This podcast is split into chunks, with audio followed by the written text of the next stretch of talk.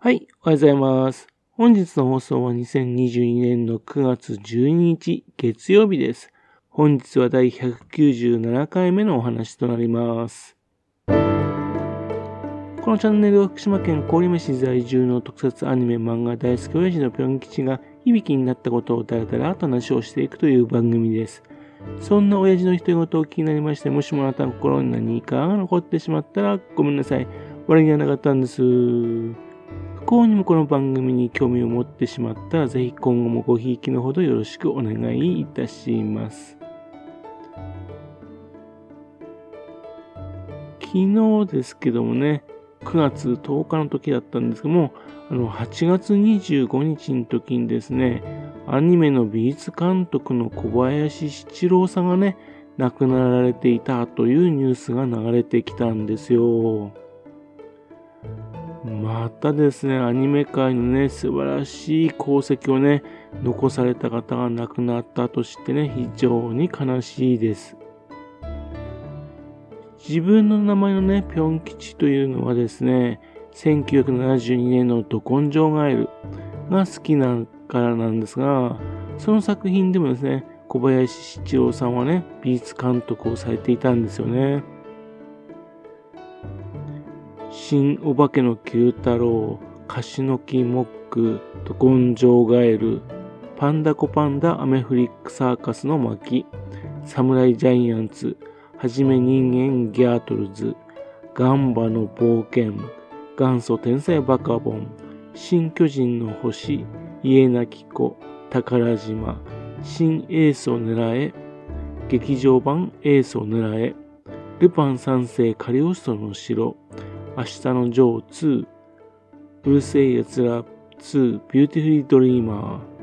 ー、などなどですね、自分がですね、大好きなアニメ作品の多くがですね、小林七郎さんが美術監督を手掛けたものなんですよ。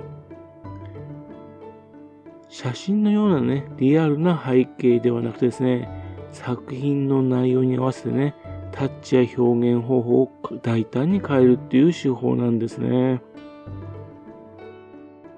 現在のようにですね、漫画やラノベガの原作が多くてですね、その原作の雰囲気になるべく近づけることがね、アニメに求められている時代だとね、ちょっと小林さんのようなね、背景は好まれないのでね、これからは出てこないかもしれませんね。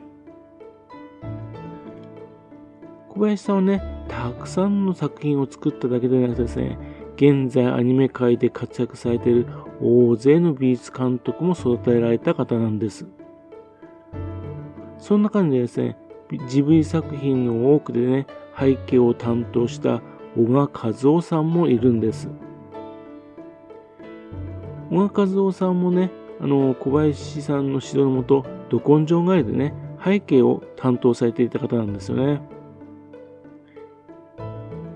その後ですけどもね、隣のトトロだとか、魔女の宅急便、思い出ポロポロ、紅の豚、平成たぬき合戦ポンポコ、耳をすませば、もののけ姫、千と千尋の神隠し、などなどですね、多くのジブリ作品の背景を手掛けております。それから時をかける少女、サマーウォーズ、化け物の子などの細田守監督の作品も手掛けてますし、この世界の片隅になどですね、多くの優れたアニメ作品のね、背景を担当されてきた方なんですね。小賀さんはですね、アニメの背景以外にもね、活躍を広げているんですね。2016年にですね、郡山市のビッグパレット福島でですね、特別展第二楽章音楽和夫展吉永小百合と語り継ぐという展示会がですね、2月からですね、開催されていたんですね。これはですね、郡山の青年会議所の主催で、スタジオジブリなどが協力して行われたものです。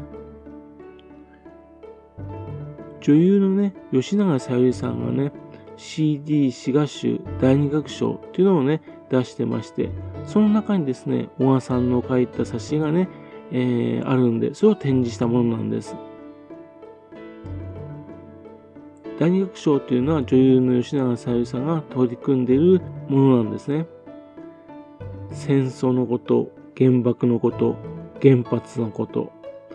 映画やテレビとかね、戦争や被爆の悲劇を演じてきた女優の吉永小百合さんがね、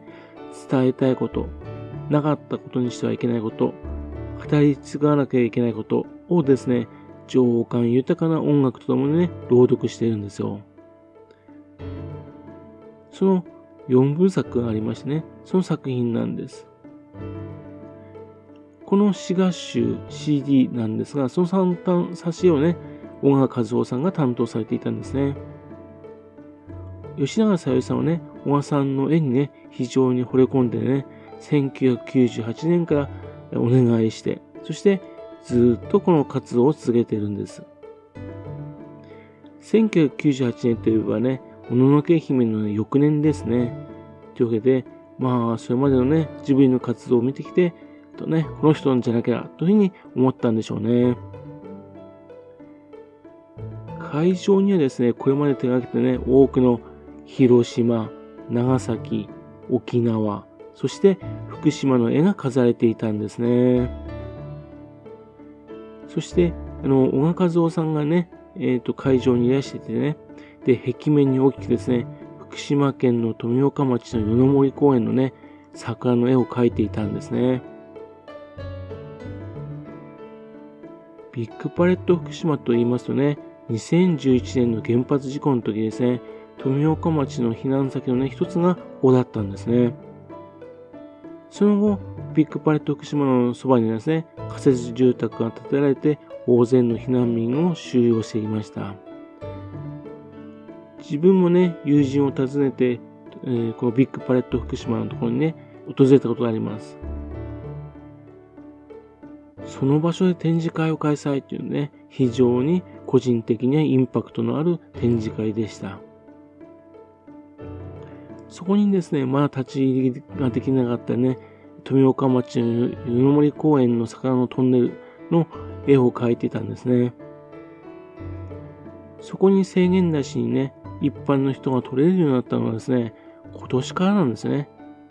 というわけで展示会から6年後の今年の2022年にそれは実現したってことなんですね。その展示会ではですね、郡山出身で県内で住むね、詩人の和合良一さんだとかね、あるいは県内に住む人々の詩、そういったものも一緒に展示してありました。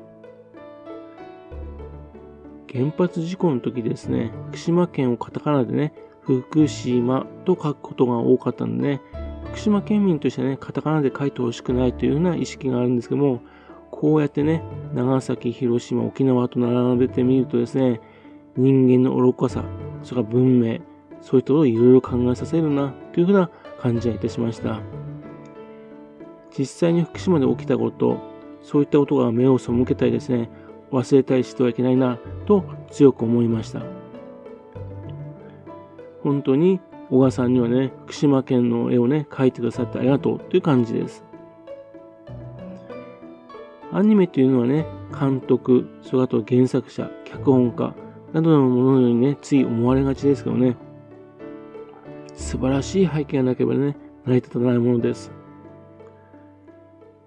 アニメの背景を担当する人はね、アニメ以外のね、その絵を使って様々な表現活動ができるんだなぁと思いました。